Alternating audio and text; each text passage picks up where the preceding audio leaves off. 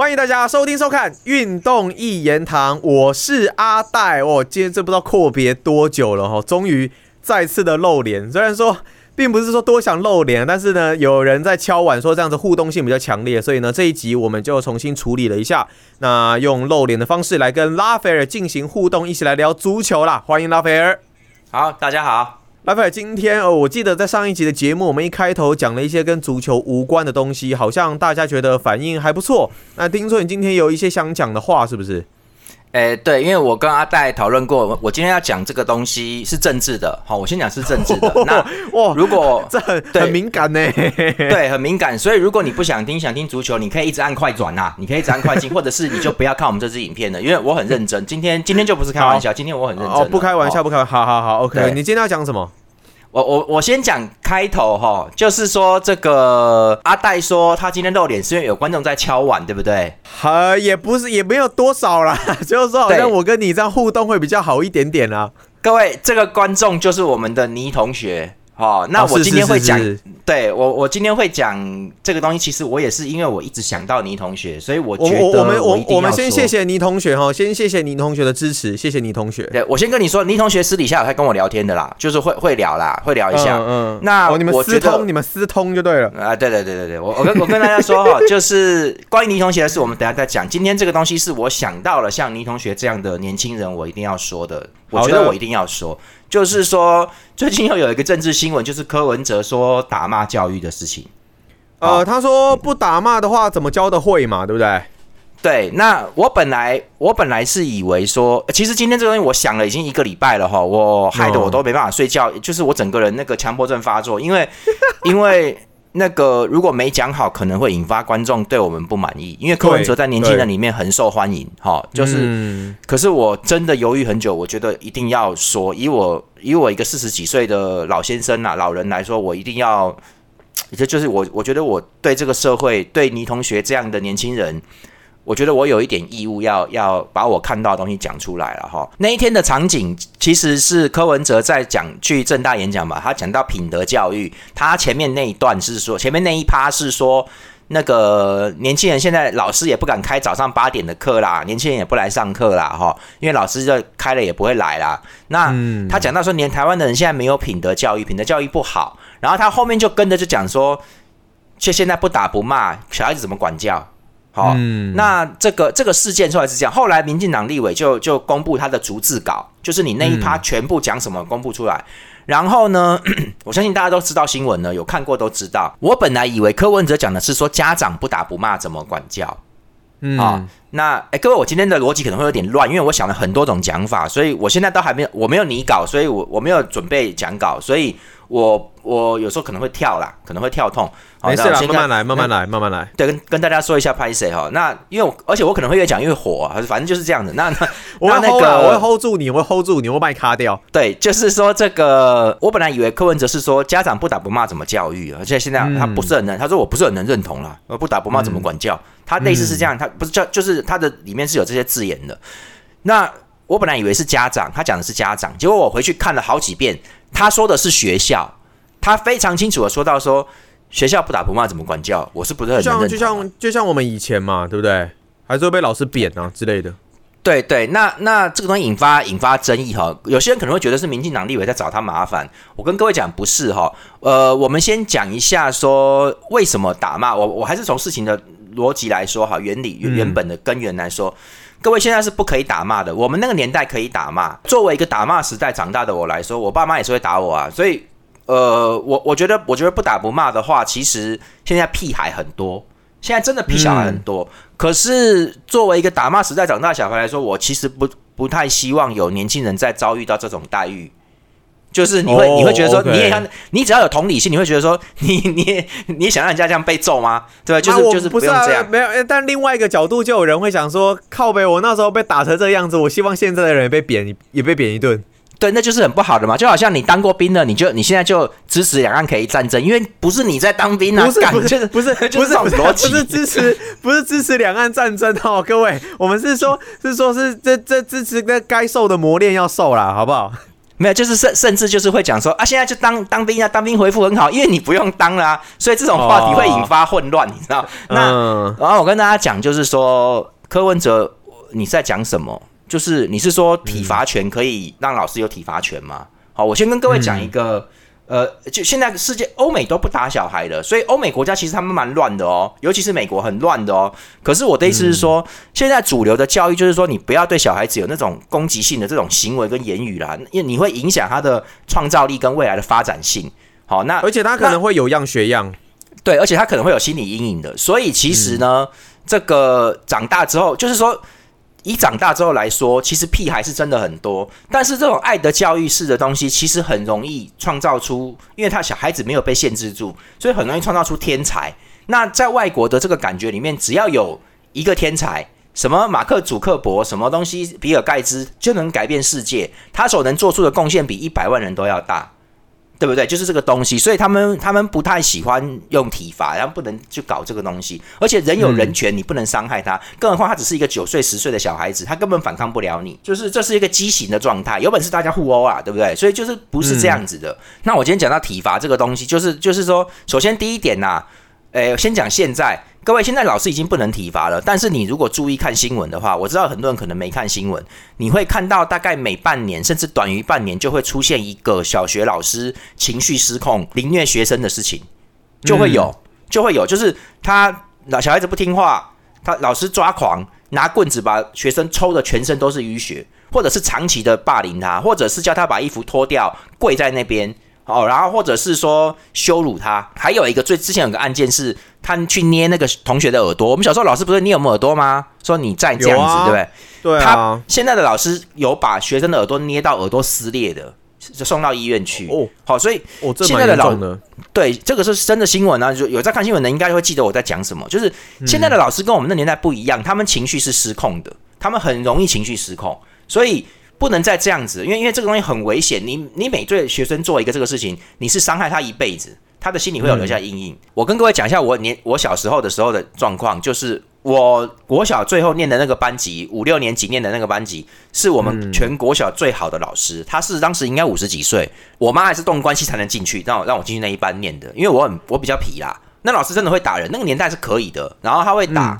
然后他很严厉，他是一个一板一眼的人，他很严厉的。那那个年代的老师都把自己当成他妈圣人一样啊，就是就是他们的行为是真的很标准、很古板的，他不会有嗯偏差的，因为他觉得说为人师表嘛，你今天是表率，你怎么可以让学生家长看到你在菜市场买菜杀价嘞？不可以，所以那个老师都很那个的，那那也不是不好，他们很严肃啊，所以那个老师就会打我们。可是有一次。我们大概是不听话，还是上还是上课铃打了，没有去上，没有回去椅子椅子坐好，还在讲话还是什么的，老师就讲我们，他这次就没没有打，他就一直讲，他就说你们你们你们这样子将来上上国中怎么办？那那那个出社会工作，人家不会原谅你们，你知道吗？你们这样子不守规矩，然后不合群，然后他讲到最后，他哭出来。好，是女生还是男生啊？啊，女生女生就是就是一个哦阿姨来的，她她是嗯最严厉的老师哦，整个学校哦。然后她讲到哭出来那一刻，其实我跟你讲，她怎么打我我都忘了。现在都因为她现在应该已经死掉了，她活着应该九十几岁啦。我其实也忘记她怎么怎么以前修理我们，我真的忘掉了。可是我永远记得她哭讲到哭出来那一刻，因为你会，即便你是小孩子，你会真正觉得，只要你有他妈的有一点良知，你会真正觉得这个这个这个老师是为你好。嗯，你知道吗？就是，但你也不会改啦，因为皮嘛，小孩子就是这样。所以，可是那个东西是一个，我觉得是种下一个良好的种子啊。现在，现在老师不是这样子嘛，所以我就跟你说，其实现在教育来说，其实是一种就是好，你你有什么事你好好讲，心服口服，要讲到讲到人家心服口才会服啦。他才不会再继续这，他才比较有可能打从心底尽量不要再继续这种呃扰乱秩序的行为嘛。所以就是说，可是现在小孩子，说实话，你要说比以前难教，我觉得也是真的哦。本来就是啊，那可是我就你就自己想想看，你应该讲到他不会再作乱，或者是说尽量减少作乱，对不对？在在嗯上课在边这边乱跳乱跳的，那你自己想想看，你一个师大的老师，一个师院毕业老师，三十几岁、四十几岁的人，你他妈的讲不过一个十岁的国小学生吗？你为什么要使用暴力？你有没有想过这件事情？一个大人还讲不影响你，你其实凶一点就可以啦。说你怎么可以这个样子嘞？就是其实小孩子会怕啦，你们大家都当过小孩子，小孩子会有影响的。他他就算表面上不怕，有一些很皮的，到到后面就习惯了，对不对？那还是我觉得。对，就算用打的，他也是会习惯，他也是会习惯。对，那个那个只是一种极少数，好，那只是一种极少数。那那说真的，大部分孩子都是都是会那个的。所以我的意思是说，你一个好好的大人，高学历的老师，你非要用暴力吗？你非要伤害别人，你才能让他坐下来吗？那其实也是你老师是不是有点无能，对不对？就是这个意思啊。其实不对，因为小孩子不是坏，通常都不是坏，都只是皮而已。你连皮都控制不了，我觉得我们国家的老师教育才应该要改嘞。就是这么简单嘛，好，所以而且你不要去打一个，其实根本反抗不了你的十岁孩子。他如果能，他如果能够回回手的话，你看你敢不敢打？就是这么简单嘛。所以，我我的意思是说。打骂，而且打骂会造造成很严重的问题，哦社会问题。其实这这些现在老师跟以前的我们那个年代搞得跟至圣先师孔子一样的人是不一样的哦。所以现在很多老师情绪失控，所以体罚权不能交换给老师，这个本来就是这样。世界各国都是先进国家都是这样，那他们国家社会上其实确实也蛮乱的，确实啊。可是人家就是会出现那种棒的人，对，像你说的是有天才啊，还是我天才出现啊？就是现在落差可能会变比较大了。对，现在的逻辑就是出现一个这种很厉害的人的时候，就是他有无限创意的人的时候，他是可以改变整个国家甚至世界的。那那那他们外国人宁愿让一堆人都当傻逼傻屌啊，但是只要出一个伊隆马斯克就会变了，就整个都变了。所以就是你那个好的教育、爱的教育是很重要。好了，我们不讲这个东西了，我们再跳回来。我我 我记得那个以前我国中的时候啊，台南大概升学国中大概就那两所吧。然后我大概就是其中一所。那时候我们也是有一个要退休的数学老师，他非常非常非常严格，然后很凶，所以也是会揍人的那一种。我记得就有一次，就是我我我我同学，然后他好像把女生的外套藏起来吧，就是气特伊娜，然后屁孩的那种行为。结果老师知道之后，你知道他怎么做吗？他直接把那个男生的脸啊，他一他拉一边的脸把他拉过来，然后固定住他的头。一巴掌扒下去，让他头不会弹走，那个超级超级大力的。然后听说啊，因为后来没有跟他同学联络，好像说他后来就是听力有稍微有一些有一些小状况。打聋了，但对，但是我不知道是不是因为这个的原因啦。只是我就我就我就去想到这件事情，我就觉得说，的确啊，我我蛮能够认同说，现在小孩子真的越来越皮，因为家长的关系，可能也也出现很多恐龙家长。那确实在管教上是有蛮大的一个难度，但是。方式可能不见得只有体罚一种，而且，因为我觉得，如果你真的是这样开扁啊，情绪性的这样子发泄下去，就像拉斐尔刚刚说的嘛，对于尤其是年纪越小的孩子，他可能心里会产生更多的一些阴影，而且到底能不能够达到所谓的把导正的这种效果，还不知道，因为也也没有说特别做什么研究证实，有的话，请大家告诉我啦，就是说这种体罚可能会真的导正小孩子的行为。这个也没有一个明确的一个相关性，可能单纯的就有点像是情绪性的发泄吧。有的时候我觉得是这个样子啊。对，我跟各位讲，就是那我们现在就是来呃，像像这种这种造成学生伤害的事情就不好。所以我的意思是说，我们现在来讲柯文哲。我们刚才回到他那一趴，他前面是在讲上课早上八点课没人敢想开。好，那这些东西讲到他说他在讲品德教育。好，那我跟各位说，你今天那柯文哲后来的反应，记者去问他。是否支持打骂教育个事件的时候，柯文哲怎么回应的？柯文哲说：“选举快要到了，很多抹黑啦，好，然后这个断章取义啦，好，然后他说那个那个人，你以为是吴兴代还是谁吧？说嘴巴长在他身上，我也不能把他哄起来啊。然后要说这个我懒得理这个人呐，你们不要，你们你们以后不要在我面前提到这个这个名字啊。他就是用这种回应法。好，我先跟各位说。”断章取义什么？人家是把你逐字稿全部贴出来，然后问你为什么？你是不是支持打骂教育？他确实是在攻击你，没有错。但是我今天跟各位说，你那个话引发争议，你那个话人人家有疑虑，对不对？然后我先讲一个大大概念，就是你是一个总统候选人，你今天讲到这个东西，你说你是在讲品，你也他也有解释，他讲品德教育。那请问你对教育的概念，你当选之后是什么？你这个时候就是要讲这个东西。你如果没有讲。大家很自然的就会去导引到说，你你前面讲那一趴啊，你是说，呃，学校不打不骂怎么教育？他你他呃他你你你确实讲那个东西了哦。好，那所以就是说，你后面就要就你你当下演讲，你后面就要讲那些。那你现在媒体拿着麦克风来问你了，你你是不是就是你全跟就不是那个演讲的参参与的人而已，是你可以跟全国观众讲，全国人民讲你对教育现在的教育有问题，我们该怎么改会比较好，这是一个最好的发声机会，对不对？结果柯文哲把焦点集中在哪里？集中在那个立委，好，他就是觉得说你弄我，你就抹黑啊，你断章取义啊，好，然后让你，他就他他就这样讲话啊，然后就说我不想听他这个人，他他这个个性就是这样子，好，然后呢，人家真的没有断章取义，人家就是我跟各位说，柯文哲讲话。我我我今天说，你既然敢讲品德教育，你的品在哪里？你的德在哪里？你有口德吗？好啊，我跟各各位说，他不去面对这些东西，好，我觉得他讲话很容易失言，他他都不他不认错，他不道歉的。所以我今天跟各位讲说，他这个是一个很恶劣的示范，因为你其实就是讲了不打不骂怎么管教，你不是很认同，你清清楚楚说了这个东西的。那人家来问你，你其实你你用这种回击的方法，我先跟各位讲一下。这个东西现在在选举跟商业界都很流行，就是中国所谓的狼性。好，这个狼性是一种衍生，它我认为它其实就是共产党的斗争手段、斗争的本质。当人家讲你不对的时候，或人家对你有疑虑的时候，你做的不是去解释，不是认错，而是直接先反咬对方一口，这样就大家都乱了。他让你乱，就是就是这个东西，这个是一个相当相当恶劣的文化，所以我非常我非常不爽，我觉得很很糟糕，我一定要讲啊，就是。柯文哲居然是这样在讲话，然后呢，我又看到了，我最近在查看柯文哲东西，所以越来越火大。我又看到了，就是说柯文哲在演讲里面有就讲了说，他就讲说你民进党贪污怎么样怎么样，然后就说前瞻计划八千四百亿哪里去了，对不对？他就这样子哦。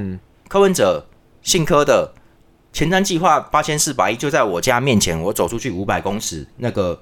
那个台南市东区铁路地下化，各位前瞻计划，前瞻计划大家都有在做事。前瞻计划，你只要上网搜寻危机，就跳出来了。柯文哲不知道，对不对？怎么可能嘛？我跟各位说，前瞻计划它是看，光是看那个条例就知道，它很多集中在什么屏东、高雄、台南、嘉义、彰化、苗栗什么的，其实都是二线城市啦。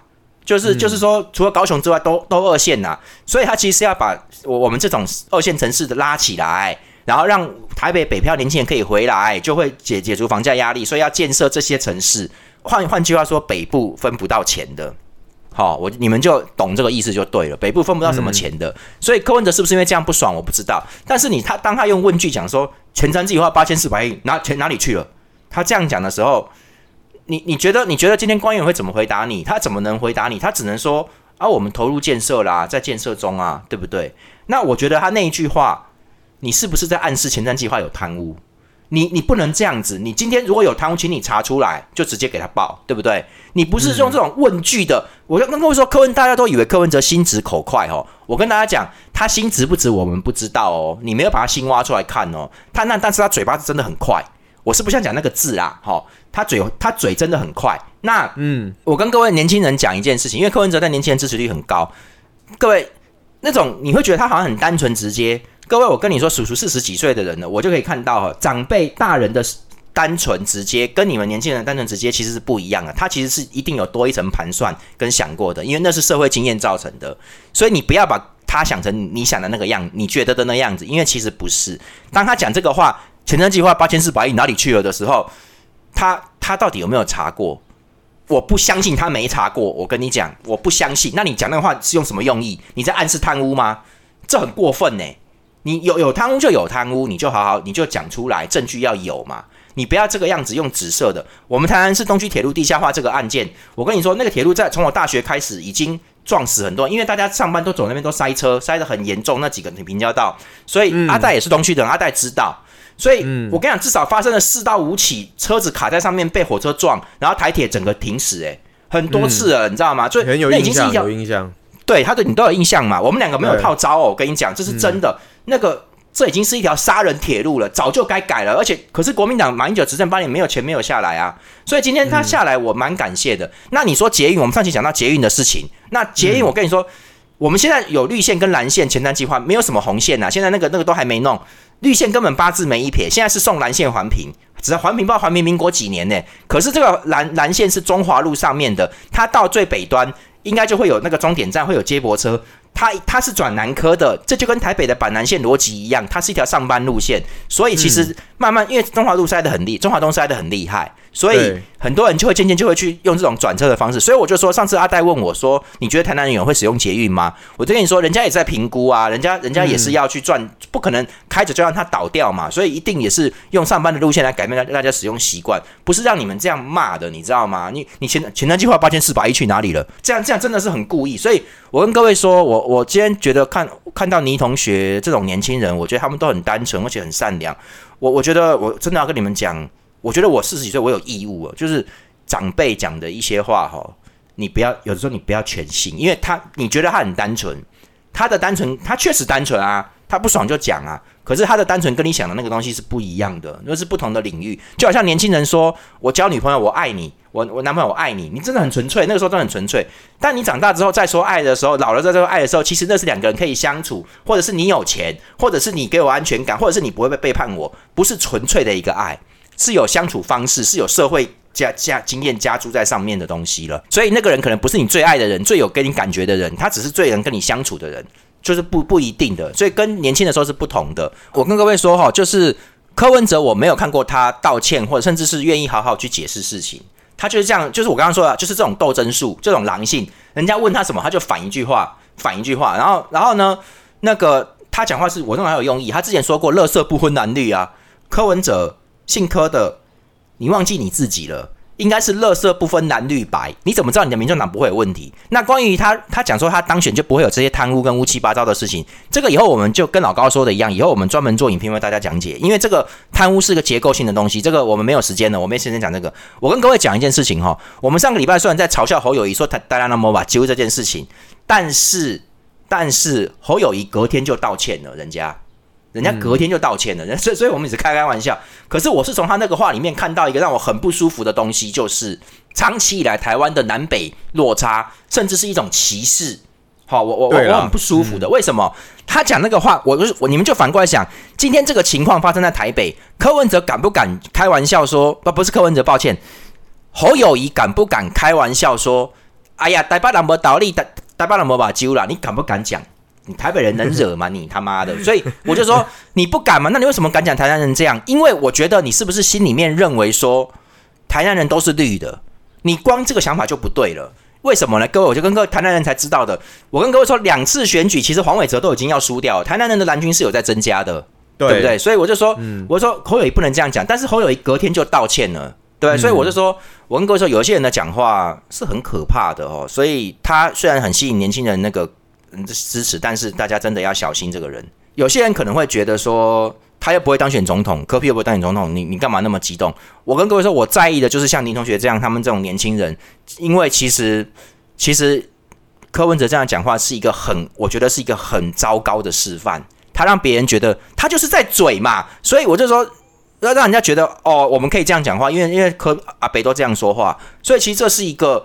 你自己本身还说什么品德教育？你这个东西是一个最不好的示范。你这些东西就是就是不好的东，就是一个讲很糟糕的讲话示范。为人表率，你还这样子，对不对？所以我跟各位说，我最后我最后我们讲完了。最后我跟各位讲一件事情，这件事情你们愿意看到最后，我很感谢你们。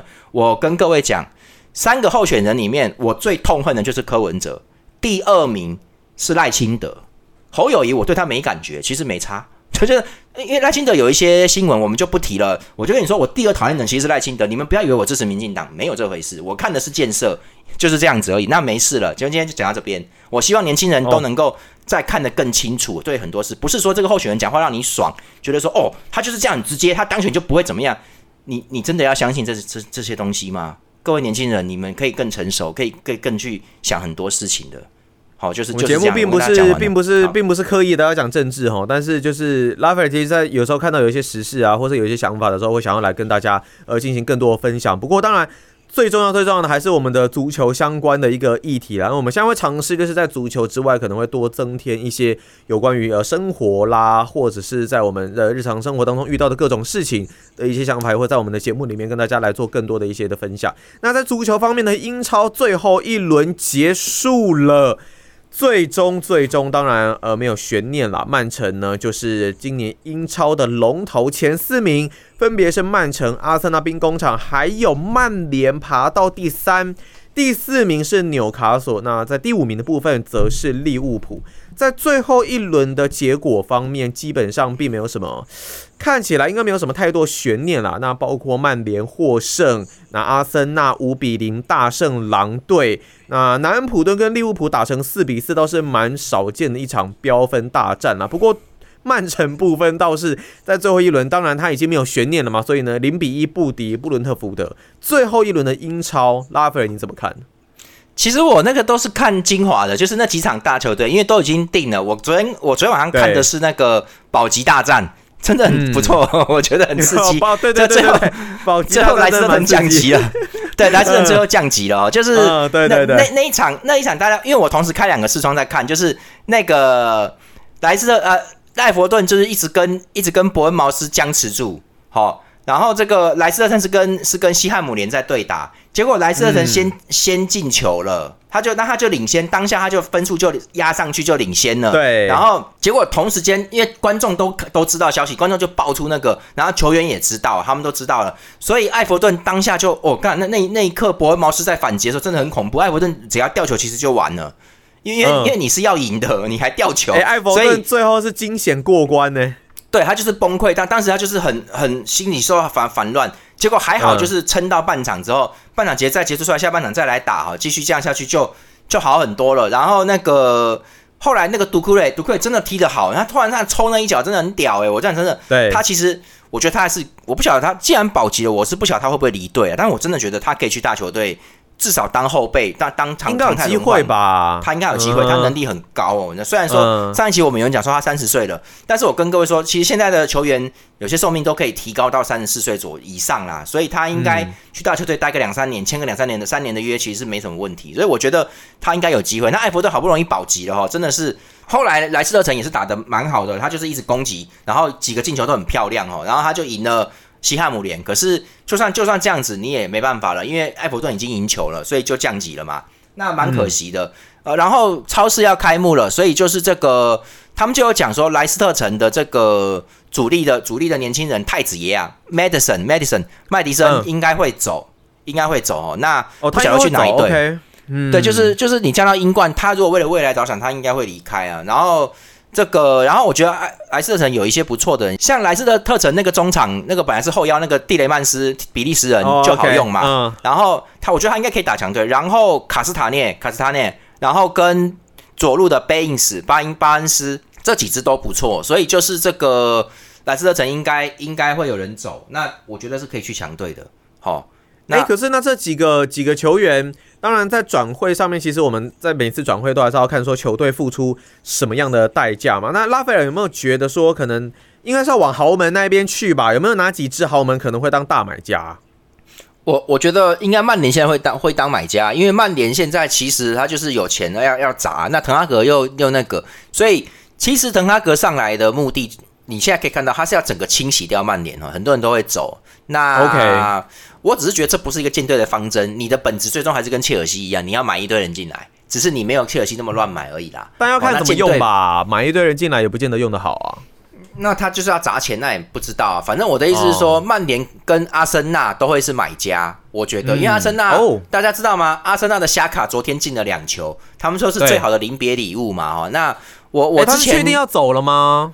好像是确定了，因为我之前觉得是他走定了，基本上都走了。对，因为我之前想到那是传言，可是好像越来越肯定的感觉了哈，很多人在讲，所以他应该他也超过三十四了，所以其实应该就是他应该超过三十四了吧，所以他就是要走了。那阿森纳明年会有个大课题，因为今年就是让夏卡上前分球的这个动作，其实是比 Odega 要更好。夏卡非常的稳，他选择位置的时候都是对方不容易过来侵犯他、攻击他的时候，所以他能够好好的把球分出去。Odega 是会跟对方有身体接触，那分球会乱，会比较稍微乱一点，所以他要他要看状态好。所以，夏卡前推这个东西是今年阿森纳很成功的一个战术，也因为这样才能够活化马丁内利，因为夏卡靠近他了，可以去传。好，所以夏卡不在就会有影响。所以阿森纳其实，呃，我讲不是很乐观，我觉得明年应该不会有这个成绩，但是他们需要去补充去补充新人，所以我就觉得独库也可以去那边，就是就是我在说，你说你说中场嘛，主要是中场的部分嘛，对不对？而且还是要能够往前推进、稳定分球的这种这种选手，就是要有后插上第二排这些，他要有这些东西。所以，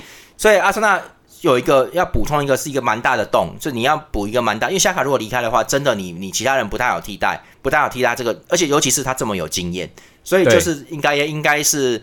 我觉得阿森纳还会再补人呐，哦，然后曼联其实该补的可多了嘞，就是这样子，所以 所以今年的超市中线吧，曼联要补中线吧，对不对？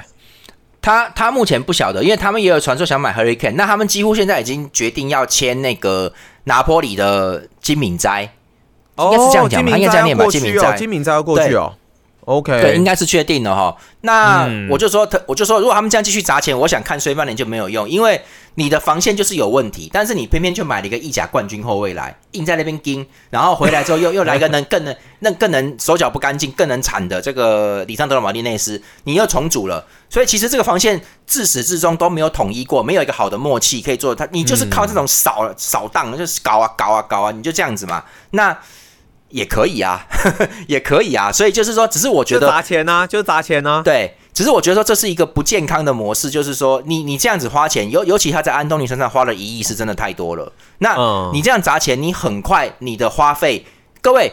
你要你的你想赚多少钱，你的生意就要做多少规模嘛。你不能说你想你想赚一千万一亿，结果你开的店居然是只能只能有只有十个桌，只有十个人可以进来吃饭而已，对不对？那那你怎么赚怎么赚那么多钱？不可能嘛。所以就是你要投注投投注这么多，投资这么多，你才能够去做做那个等级。你要争冠，所以曼联很快的，他的投入就会到达争冠等级的金钱呢。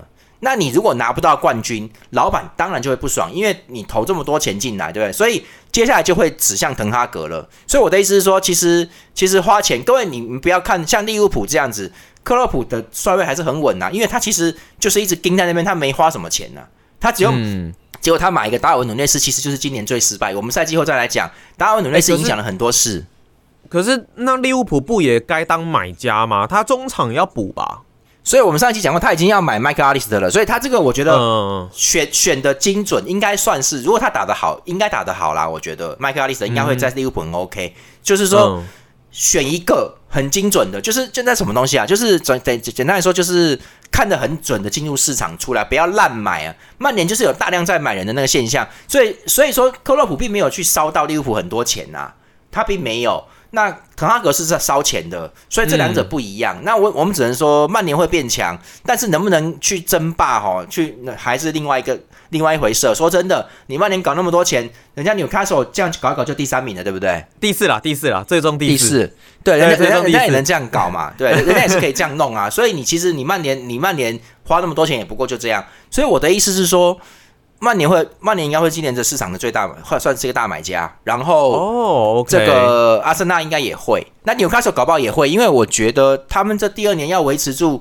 总是要投入金钱的。所以其实莱斯特城，可是莱斯特城，我觉得就应该会走走至少两个人啦。那但是像杰米巴迪那种老将，应该都会留在球队，会继续的付出。所以莱斯特城，我觉得他们只要团结一致，他们应该会很快就能回来哦，因为他们其实算是很有经验，他们不是那种像南安普敦，就是他们打的很差，是南安普敦嘛，他打的很差啦。对啊，就就垫底有有些那种，有些那种降级队是他妈的他妈的赛季打过一半就已经差不多确定要降级，就很烂的。可是莱斯特城嗯不是这样子，他算是蛮，他算是有英超等级，今年竞争比较激烈，所以他应该回得来哦。所以我就觉得说，看球员个人的选择，只是说。莱斯特城真的有几个不错的球员哦，应该会进入转会市场。那我觉得艾弗顿也有可能，因为因为因为今年这个状况真的是真的是不好的。那有一些人如果还要发展的话，应该可以往上走。所以应该是三家超市都开幕了，现在那只是艾弗顿应该可以留得住球员啦，应该可以稍微留一下的。可是莱斯特城，莱斯特城这样子的话，如果他真的把这些主力大部分都丢，那他接下来又怎么维持成绩？还是他又要再另外买？没关系，他在英冠呢、其实没差、啊，就是他在英冠，就是他他留下一些基础的人，因为总是会有人愿意留下来。他但还是想拼回英超吧？对，来可是我觉以他现在的得阵容应该没什么太大问题。我觉得没什么太大问题。他他卖走两个人、三个人，他他留下来，他还可以再去购买人。所以，而且说真的，莱斯特城是也，我觉得也算是一支比较会去控管金流、金钱的球队，但是他绝对不是嗯穷穷、很穷的球队。所以他其实回到英冠，他就买一些英冠的人嘛，然后充实我自己的阵容。那我还有一些球员留队球员是打过英超的，所以说 OK 啊。所以莱斯特城，我觉得我个人是也蛮希望他们回来的，因为那个老板也不错啊，哈，就是那个呃维猜的儿子，忘记名字了啦，就是他们泰国人。他们蛮，他们真的很喜欢这个，这球队真的气氛很好，所以这一次真的比较可惜啦。那可是下一次回来的时候，很有可能就没有杰米瓦瓦迪了，瓦迪就是跟大家说再见了，因为老了嘛，就这样子了。好，那今年赛季我觉得有一支球队，我就像刚拉斐尔所说的切尔西哦，我觉得很特别，是说他买了这么多人，花了这么多钱，但是却打出这么不像样的一个成绩，问题真的都是在总教练身上吗？没有，我觉得切尔西本身内部有有更衣室混乱。因为说真的，我们如果在踢球，对方的实力跟我们差不多，那我们大家有有人进来不会打，打不好，吵架什么的。其实大家大家如果真的有时间能够说好好讲一讲，好怎么做怎么做，就会有一些效果。所以切尔西的更衣室显然是有状况，而再不再就是有不愉快哈。所以就是说，因为这这个老板现在这个这个老板跟阿布是完全不一样的，他就是他他那个我觉得这个德性很不好。你要一直买一直买，你神经病啊！你其实也是要看，但据说据说切尔西好像已经内定好 Pochettino 要要要来执教，那我觉得应该还 OK 啦，因为反正人家也带过热刺嘛，带过英超的，所以所以应该是 OK。那但是他来的话，我就觉得，我就觉得像兰帕德是没有没有没有动他，就把这个赛季去盯完而已啦。对，那 Pochettino 应该会买他想要的人，所以说他也会卖掉他不想要的人，所以切尔西就会有一个，就而且我就觉得。切尔西的锋线跟尤其是锋线太多人了，所以应该会应该会有出清的现象出来，那别人就可以买哦。我就觉得切尔西其实也会清不少人，因为中尤其是前场，前场应该会出现蛮多出清的。那应该蛮多人会想买的啦，因为毕竟他们的球员阵容真的是非常不错。哎，拉菲，我其实有个问题一直想要问你啊，就是说一直以来我们不是都还蛮不喜欢曼联这一边的嘛？那蛮大一个因素是主要是因为滕阿格。如果真的滕阿格走了，你觉得？什么样的教练是最适合来带曼联这样子的球队？或者说有哪一位教练现在市场上呢？你觉得真的是很适合来带曼联的？诶，其实其实我也不晓得，因为曼联的问题其实很多啦，就是就是我觉得他有蛮多状况的，然后。可是我就觉得，他像索斯克亚他们在带的时候，其实是不错的。他能够把球队的性质都发挥的很好，然后然后很多东西他都是比较有有零次解比，都是该有都有。那现在已经是一团乱了哦，就是说，因为都依靠球员的个人能力，所以没有没有整体，就是说你会搞不清楚方针在哪，要有一个很会整理的人呐。所以，嗯，我觉得滕哈格短时间两三年内都不会走啦，他会他会一直待着。所以就是 那那你看曼联给他的信任，给他的钱，可以让他哎多多少钱？马里桑德罗马丁内是花了几千万，我不知道，但是安东尼是一亿嘛，可以让你去，对啊，上亿一两亿吧，对，可以让你去阿贾克斯带你自己的学生来，你的亲信来哦，嗯，就给你一两亿哦，所以他们是很信任滕哈格的啦，所以也就是说，如果不是把冠军拿不到冠军，或者是搞砸大崩溃的话，滕哈格不会走的啦，所以至少今年第一年嘛，他至少会待三年啦，绝对没问题的。所以我就觉得说，OK，那还有以后以后我们讲曼联也要客观一点，我也不用那么凶，因为我们的留言里面已经出现了新有一个人说新北市民曼联球迷报道哈，所以其实其实我们我我我们不是说要曼联去死，我只是不喜欢滕哈格这种作风。你不是针对曼联啦，而是针对说里面的这部分的球员跟教练组成。对，因为有一些球员就就是其实就很好，像大家都在骂拉师傅的时候，我就跟你讲，拉师傅其实很重要，所以而且他其实很认真，他打的其实蛮好的。你不要看那是全队不好才会这样子，就果然你看今年曼联都是靠拉师傅在进球的，有靠安东尼吗？干没有嘛？有啦，最后最后有几场还是有啊。对，安东尼其实他最后有进步，他就是最后这十场里面有有，因为他横移到中路了，他就是有东西了。那 可是我就说了，当你花了一亿的时候。这样不止啦，这样不止啦，就是 CP 值的问题吗？你如果五千万，我觉得还可以啦，五千万还可以，对不对？有人就有球迷说，没有啊，人家就有钱啊，就想要买这样子的球员啊。不过那就是个人自由的选择。对啦，所以我是说，今年的呃这个降级队其实不错哈。那李智联有没有能抢的，我是不知道，我没在研究李智联。然后，嗯，这个但是重点是，艾弗顿打这么差，一定有热刺啊，热刺，热刺，对对对，就那场我没看啦，就是说，嗯。艾弗顿打这么差，一定有人想走。然后艾弗顿前中后三线都有世界级球员在，好，然后这是一个。然后莱切斯特莱斯特城其实他的实力还算蛮不错的，他里面他降级，他应该会有人要离开。然后切尔西这个状况，他是人太多，他其实是要整理，而不是说这个这个就就就是这么单纯，就是说啊，我我我我打不好，我要怎么样？不是，他人太多，所以他就是这个要处理这些东西。所以这三队会造成转会上面应该应该不错，我觉得。然后 Madison 嘛，然后曼联好像想买切尔西的芒特 Mason Mount，好像想要买他，真的 OK。对，然后切尔西不肯卖，因为这个呢，这个其实这个人等于是未来他未来的，也不要说，我觉得有可能是当队长的啦，就是 OK，他是。他是太子爷了啦，他是很重要的，而且他在英格兰也是主力啊，所以就是，嗯，他在国家队也是主力，所以切尔西好像开到八千万，好像啦，所以切尔西说没有八千万，别别想走啦，所以就是这个意思。那他比安东尼便宜是不是？还是比安东尼便宜？但是我觉得，如果是他去曼联的话，曼联真的会强啊，真的会啊，哦，因为中场就是有东西了，所以就是说。芒芒特是一个好球员呐，好，这个东西我就觉得说，但是切尔西不一定想卖，想卖。然后你如果说今天切尔西还有钱有心想要争前四的话，芒特他就不会卖，嗯，他就不会卖。那那这个老板我觉得是他处理事情的风格有问题，但是我觉得他会接手，他应该也是希望能够拿冠军，就是也要也要在争冠的就去争前四、前争欧冠行列的。所以其实这个应该不会把主力大将这样卖走，应该是不会。好，所以我就觉得说，曼联想要买芒特还不一定，但是如果芒他也不一定，如果芒特坚持说我就是不要你这个队伍了，那那也是有可能。只是我觉得他这个人应该不会这样子啦，感觉上他不容易啊，感觉上感觉上他在切尔西是蛮蛮那个的，是是算蛮重要的一个人，应该他也不会说绕跑了。而且讲真的，去到曼联也是很危险。我就说了哦，哎，我们今天时间不够，就是说滕哈格他这种教法不是正常的教练。好，我跟各位说。你要去想，你不要说什么输球全队跑步，那个礼拜天休假取消，滕哈格就是这样做的。我跟各位讲过很多次了，他这样做是很低劣的手法，因为 你你要想想看啊，你你你们不要用你们的观念在看呐，年轻人，我跟你讲，这些球员每一个礼拜都领至少十万英镑的周薪，十万英镑差不多是四百多万到五百万的台币。我想请问一下，就算你这个人再谦虚，你一个礼拜可以拿四五百万台币的时候，教练叫你给我跑步回家。然后说明天不准休假，你的法定休假都没了，你你你会爽吗？对不对？一定是不会爽啊！这一定你一个礼拜，哎，你一个礼拜可以赚我十年的钱都超过了，这就，所以就是说他一定有价值的。那个那个不是价值，是说他有他月他的周收入就已经十万镑，他的月收入四五十万镑，他怎么可能像狗一样被你这样骂来骂去啊？你要尊重他，啊，就是这个意思。滕哈格。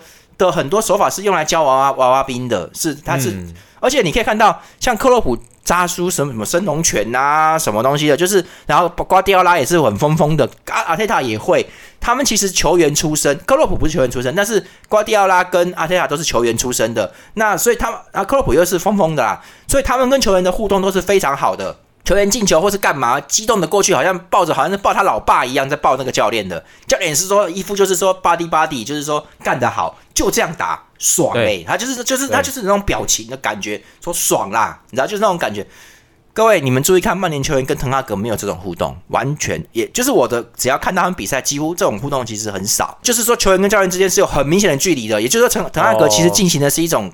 你说好听是铁血，其实我觉得他进行一种恐怖统治。那我我没关系，我觉得你高兴就好啦。只是没没有人说对或不对。只是我觉得说你慢慢看嘛，因为你不走你不走寻常路，你不你不想跟别人一样，你在搞这些事情，那不是什么不跟别人一样。那你为什么不能跟瓜迪奥拉一样，对不对？人家是冠军，你你跟他一样很好啊，对不对？学习他啊。那 你非要走你的那个东西，就就好像我说的嘛，有些人哈。哈兰德的文章不写这么好的前锋，他去写达尔文努涅斯，他就是觉得说，啊，我不要主流，我要跟别人不一样。那结果事实上就是说，你写的写的人就是爆炸，就是就是不怎么样啊。各位，利物浦明年很可能会对达尔文努涅斯的使用会降低，然后要把它卖走了，慢慢要把它卖走了。因为路易斯利利物浦最后有有一个有一个攻击力的要生，在最后几场比赛里面，其实就是因为。路易斯迪亚斯回来了，他比较会打前场的逼抢这些东西，就开始有了。霍塔也回来了，所以慢慢那个开始出来了。他们不需要前场的人，只要不搞受伤，他们其实不大需要达尔文努内斯。好，今年利物浦最大的失败就是买这个人，其实就是 那。对，结果搞得整个阵型，这个这个我们之后再说，因为这个涉及到阵型的问题，跟拿球时间点、放球的问题。所以我的意思是说，哦，这个这你要看你买人，那那滕哈格跟球员之间明显是有这个距离的。那而且他明显是输球或是打得很糟的时候，他会对球员有一些处罚。这种处罚其实其实我觉得稍微只要严重一点，就已经逾越了教练跟职业球员之间的距离。各位，你们不要把用台湾的观念在看台湾观。教练他妈老土的那种啦，因为台湾选手也是有时候跟狗一样，因为他没有拿到什么钱嘛，很可怜的。他有时候需要加入国家队，以后去当一个体育老师，他们要这个东西呀，你知道吗？台湾其实长期以来体育的不平等，是因为我们没有投注钱，我们也不够支持，所以球那些那些选手其实蛮可怜的。他们通常都要不是巴结，就是说对于协会他很害怕。他们很老实，他很害怕，因为你将来要是没有这个资格的话，以后你就不能，你就不能当老师啊。那你选手当完了，拿几个国家补助，你拿到金牌又怎么样？不让你当老师啊，那你就没有以后的以后的那个工作跟退休金了。所以这就是人家会怕你嘛，你知道吗？这可是外国不是这样子，外国是外国今天是球员跟教练哦，也不要说平等，是有上下关系的。但是教练必须给他们应有的尊重，因为他们赚超多钱的，哪怕是坐在那边那个乐色一样的替补。他都是大富豪哎，其实是他超有钱的。他一个礼拜赚五万五万欧五万英镑五万欧元的周薪，三万好不好？那都已经赚超过一百万台币了嘞！开玩笑，一个礼拜哎，所以你要给他该有的尊重，你不能。所以滕哈格的这种做法，我我我其实讲到赛季末的我们批斗大会都讲出来了。所以就 就我说就说，其实滕哈格这个东西，他再怎么买人哈，他慢慢就会影响到很多事情。像譬如说大牌球星或是有实力的球星，他不想去。他可以说我打的很好啊，我自己状况很 OK 啊，结果输了利利物浦七比零，搞得大家都要跑步，我也得跑，关我什么事？我很拼呢，我打的很 OK，我还有进球，为什么我要跑？他会有这种心态出来，因为这本来也不是一个公平的事情，球球就是就这种感觉，所以有些球员他会不想去，因为感觉上你那边好像是人间炼狱，就是就是感觉上好像不是很那个，你知道吗？所以曼联能不能买到哪些人？所以你看他去买一个韩国的金明斋哦，我今天真的讲你，你就看。他买的是什么人？现在一线队的大球星敢不敢去曼联？你你你你你慢慢看，因为滕哈格这个呢执教有问题。那你买一些那种亚洲人就是比较可怜。你觉得金敏才会耍大牌吗？亚洲人亚洲人跟欧洲是有落差的，所以他不会耍大牌，他们都很认真，他们就是乖乖的嘛，对不对？就是这种感觉。你看曼联能买什么人嘛？你就看曼联能买什么人，就是你教练的态度慢慢就会让人家说真的换我我也不敢去曼联呐。讲真的，你什么时候会有吗？教练？不是你不敢呐，你你这个教练你不是正常教，那可是皇马啊、瓜迪奥拉、呃、安切洛蒂、瓜迪奥拉，人家就想去啊，大家都想想抢进啊，为什么？嗯，因为你哪怕是一个普通的一个一个小鸡巴，一个一个他妈的小傻逼、小傻屌的一个球员，在他手下，你你可以进球，诶，你身价会增加啦。就算你上不了场，后来你的也弄一弄弄一弄，后来你转会搞不好你的 转会金就会变多，你的身价会提高啊。所以这种教练就是。你好，我好，大家好，win win 双赢啊，对不对？我帮你当替补，我帮你当替补用，但是你不要担心，你上场的时候我就是给你效果，就是我们你就是弄那个效果，照我做的就没准没错。然后大家还以为你可能没那么厉害，大家还以为你很厉害，然后用高价买你，你下你的下一份合约是好合约。各位这种教练谁不喜欢？就是就是你知道那种就觉得说干可以提升可以多赚钱，所以就是说这个东西其实教练的会影响到未来的转会的，就是球员愿不愿意去，敢不敢去，但没有明讲，这些都是你看台台面上看不到，球员不会公开讲的事情。那。我觉得我们就慢慢看他他会买哪些，曼联会买哪些球员。但是我觉得今年的夏天应该会有几个球队会有大进步的状况。明年应该应该明年应该会回复前六啦，Big Six 就是明年的前六应该都会都会打得蛮激烈，而不会说像今年比较特别啊，利物浦中间很烂啊，热刺打不好啦，对不对哈？今年应该还有切尔西这么烂，Big 六前六有三队爆掉，所以。明年会回来，明年会比今年应该会比今年好看，比今年激烈。今年因为世界杯卡在那边，有真的大家都累，很多稀里糊涂的，我觉得有点今年的今年就强队弱掉，让大家有点不舒服啦。大家可以等待明年，我觉得。嗯，OK，好，那这期节目呢，我们谢谢拉斐尔跟我们讨论了很多，不不只是足球啦，还有包括有政治的一些相关内容哦。那也我们就之后会再有更多的一个议题哦，那请大家再继续多多锁定运动一言堂啦。那这期节目呢，很谢谢拉斐尔来到我们的节目当中，谢谢拉斐尔。好，谢谢大家，拜拜。好，我们下期节目再见啦，拜拜拜。